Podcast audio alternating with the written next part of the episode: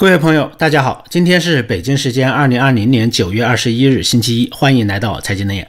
能眼的会员网站是能联系到我最后平台，网站的域名是三 w 点财经能眼的全拼点 com，里面可以收听能眼各期节目的音频文字，还可以在网站的会员专区里面提问，欢迎大家订阅。最近中国的房价，特别是二手房。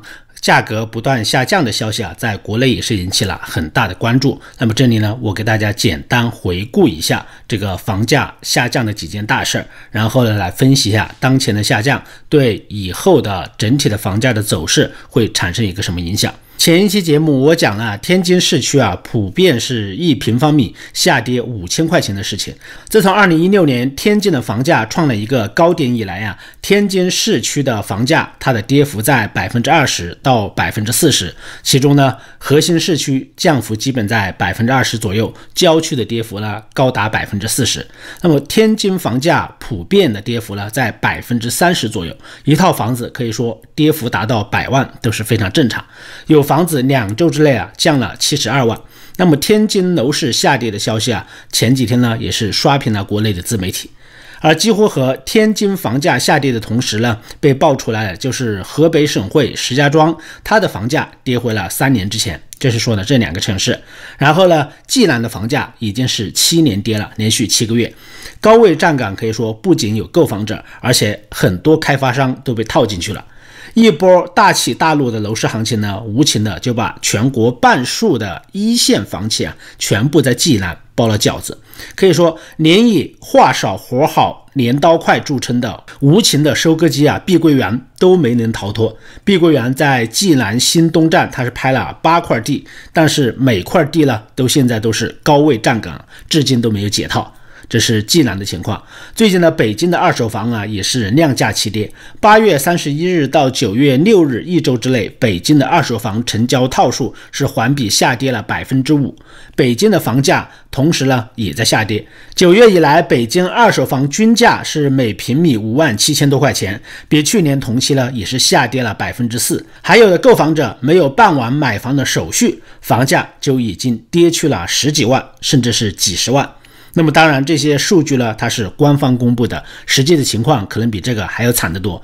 而民间真实的情况就是啊，这两年北京市区二手房很多基本上都要降百分之二十左右才能出手，而环京的楼市呢，这几年很多已经是大跌了百分之四十到百分之五十，很多是腰斩了。可以说，郊区很多地方啊成了鬼城。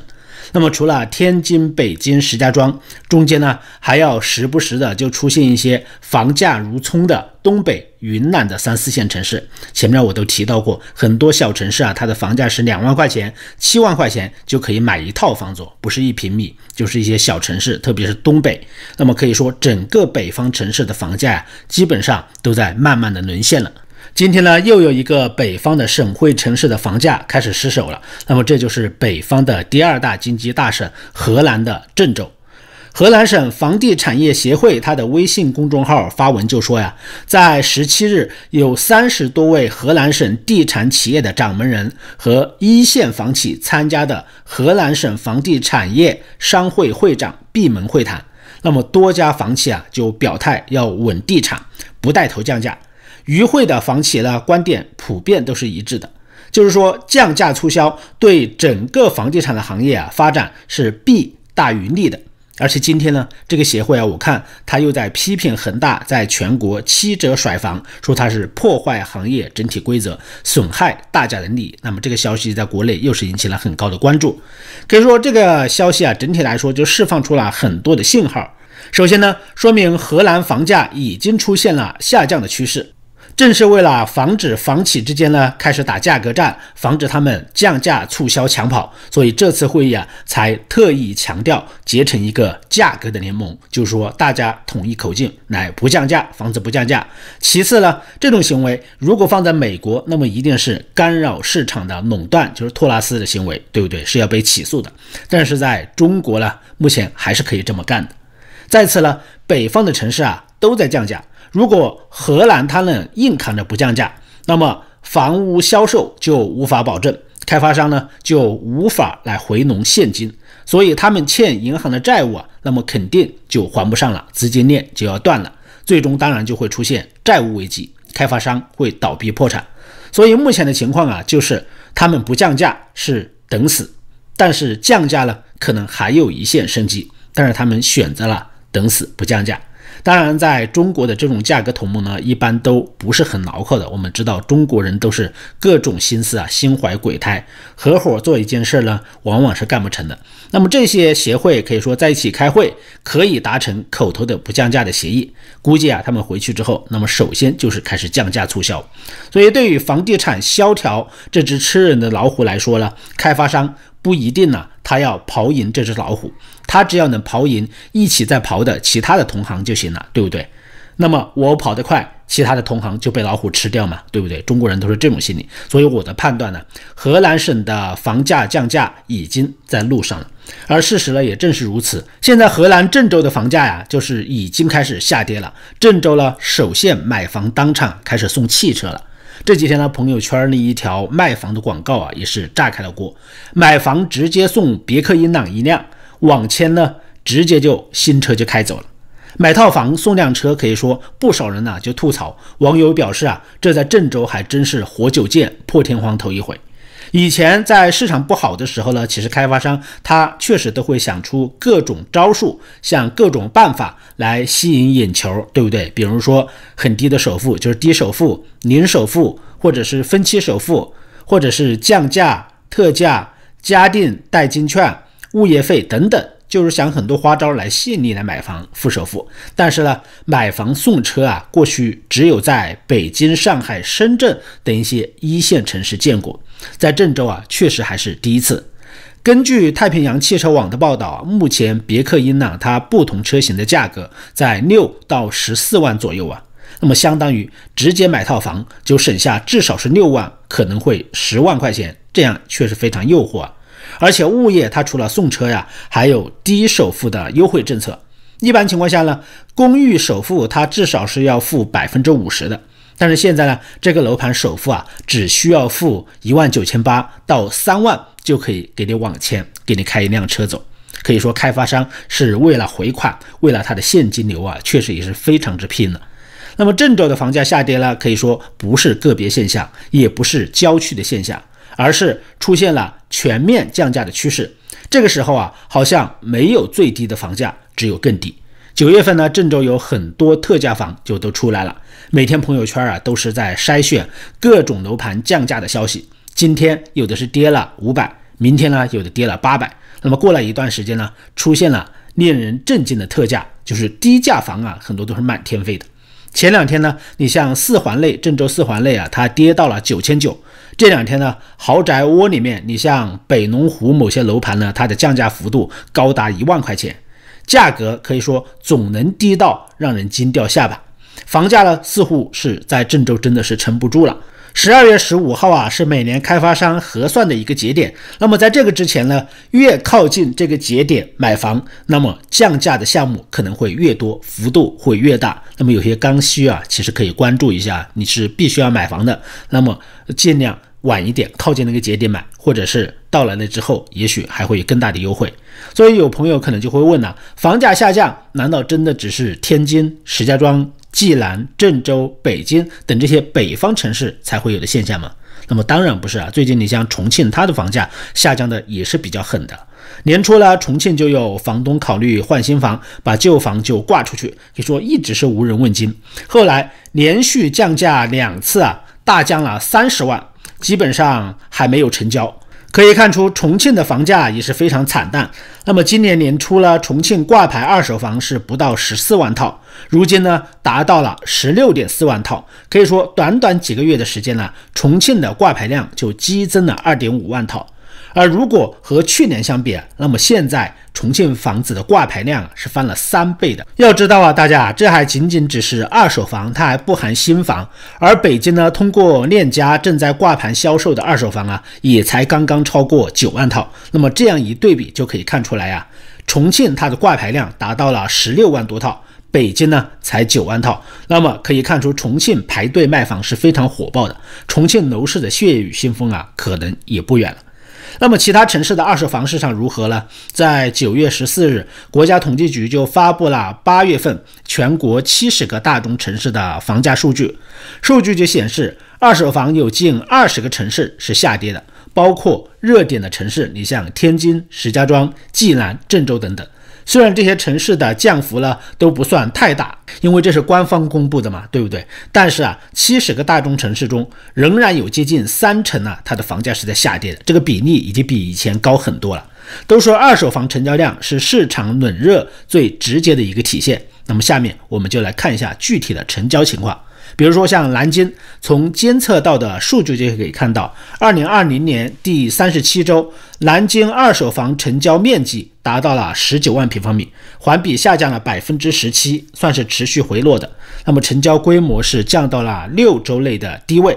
还有像深圳，数据显示，八月份深圳全市过户是一万一千三百二十二套二手房，环比下跌百分之十五点六。因为二手房过户呢，它存在一个数据的滞后性。那么八月过户量虽然过万，但是实际成交呢已经有所下降了。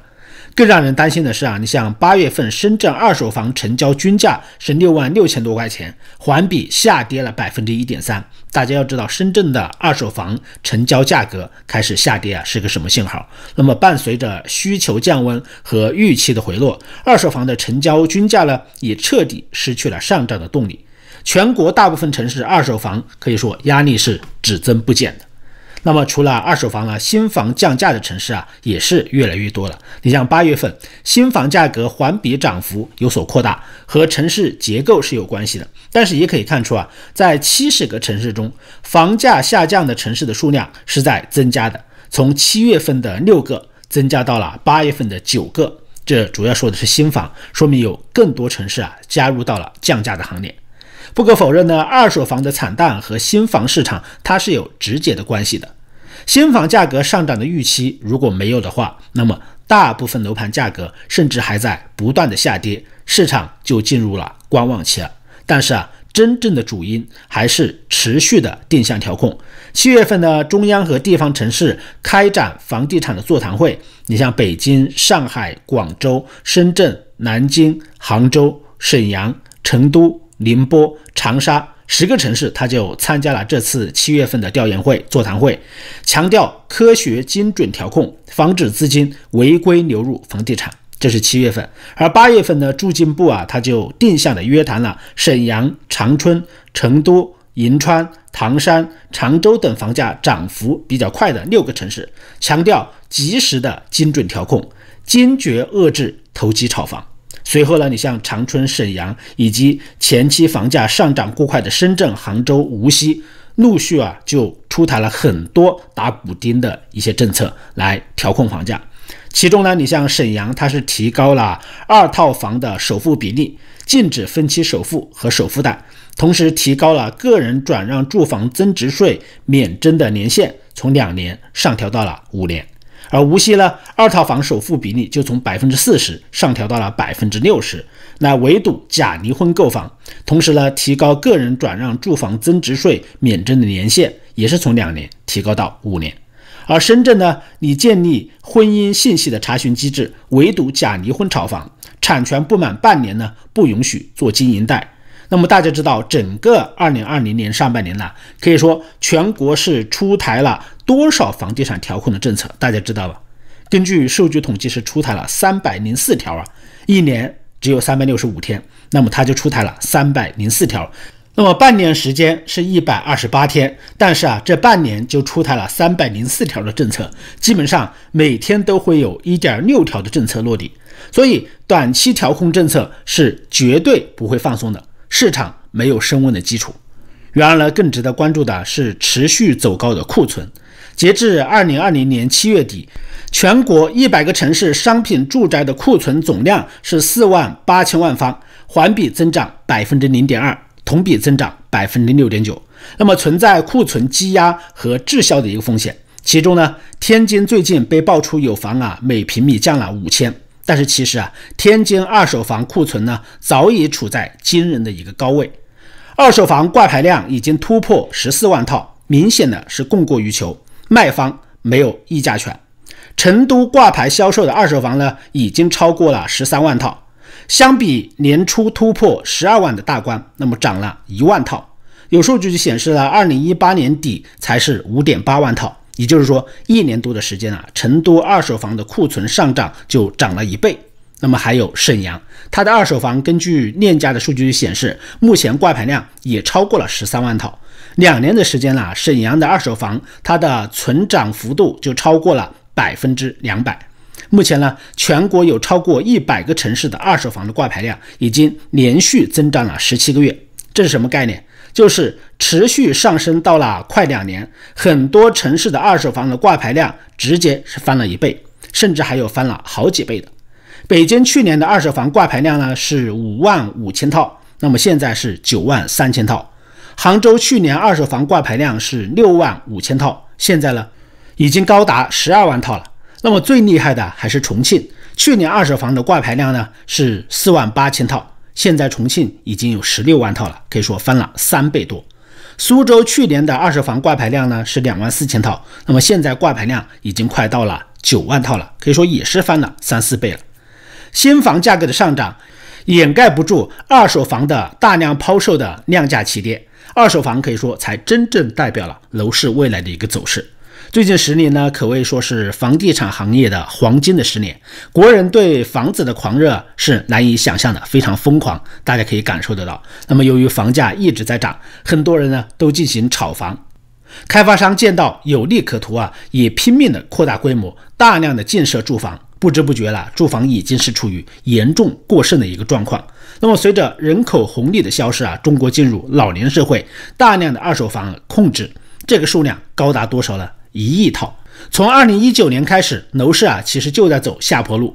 各大城市二手房的挂牌量是大幅度的上升。你像北京、重庆、上海、杭州、苏州等等一些城市，纷纷就突破了十万套。还有中国最大炒房团上市公司手里的一百三十万套住房啊，都在等待着套现。很多上市公司持有房产都在在业绩不好的时候啊就准备抛售。可以说，二手房已经形成了一个堰塞湖的现象。目前的二手房市场有两大特征，一个呢就是说降价百分之二十，很多是卖不出去的。由于二手房的存量太多，如果要在一两个月卖出去的话，那么可能降价幅度要更大，百分之三十或者降百分之四十才行。这是第一个特征。第二个特征呢，就是说很多城市啊已经出现了房价倒挂的现象，新房价格比二手房价格还要低。不过这也是正常的现象。由于今年呢遭到了疫情，对楼市的冲击是很大的，很多开发商啊可以说都陷入了困境。所以在国家划定了三道债务红线、融资受挫这样一个大情况下，那么大都会啊选择降价卖房来回笼资金。那么这些开发商他只能这样选择，对不对？来救自己的命嘛。移民企业呢陷入资金流断裂的局面。最近恒大七折卖房可以说就是一个典型。目前呢，大约有一亿套住房可以说是控制的，在吃灰的这些房子啊，足够五亿人居住。这一亿套它主要是指商品房，那么这些还不包括一些小产权房和农村的房子。所以未来十年呢，从农村进入城市的农民的数量啊，也将减少到一亿人。但是啊，开发商建房的速度啊，并没有减少。所以可以预测到的是啊，未来三到五年住房啊将进入严重过剩的一个时代，房子可能会烂大街。那么部分城市的房价将跌成白菜价。其实现在很多中小城市的房子已经变成了白菜价，就是前面我已经讲过，特别像东北、云南有些地方的，对不对？好几个城市，所以住房过剩可以说是开发商和炒房者都必须面对的。如果你看完关于房地产的各项数据，那么你就会明白为什么开发商和炒房客会如此的焦虑。现在二手房抛售量飙升，有观点认为啊，是二零一五年下半年开启的房地产的牛市，无数人都冲进了楼市，出现了万人抢房和深夜排队抢房的现象。那么现在呢，这些房子啊都满足了限售期限，可以流向市场了。再加上现在楼市不明朗。一时间呢，二手房纷纷涌向市场，导致难以消化。如果这些二手房大量抛售的话呀，楼市可能会坍塌。那么这绝对不是危言耸听。原本以为啊，在楼市已经出现了堰塞湖、出现了危机的时候啊，政府会网开一面。但是啊，各大城市对楼市的调控啊，非但没有放松，反而出台了更多政策，多次强调房住不炒，强调要稳房价、稳地价、稳预期。银保监会呢也发声，资金不得违规流向房地产行业。住建部也表示啊，房产税、控制税等将会尽快的推出来。那么在出现了疫情、天量二手房等待抛售以及降价百分之二十都卖不出去的情况下，政府这么强硬，那么看来不是说没有道理，而是楼市啊真的已经充满了风险。如果继续放任楼市泡沫的话，一旦这个泡沫呀破裂，可能呢，中国政府就担心中国的楼市会重蹈日本的覆辙。在一九九一年呢，日本楼市泡沫破裂，可以说上万人自杀，几十万人财富啊化为灰烬。这点是中国政府他不会想不到的。但是啊，很多事情可以说都不是以人的意志为转移。那么未来两到三个月，开发商降价打折甩新房和楼市二手房大量降价抛售，可以说会出现交相辉映的一个盛况，成为一个奇观。当然，也不排除这个楼市的堰塞湖啊，因为这样降价导流而出现溃坝的一种可能性。好，今天的节目就到这里，请大家随手关注我的频道，谢谢大家收听，再见。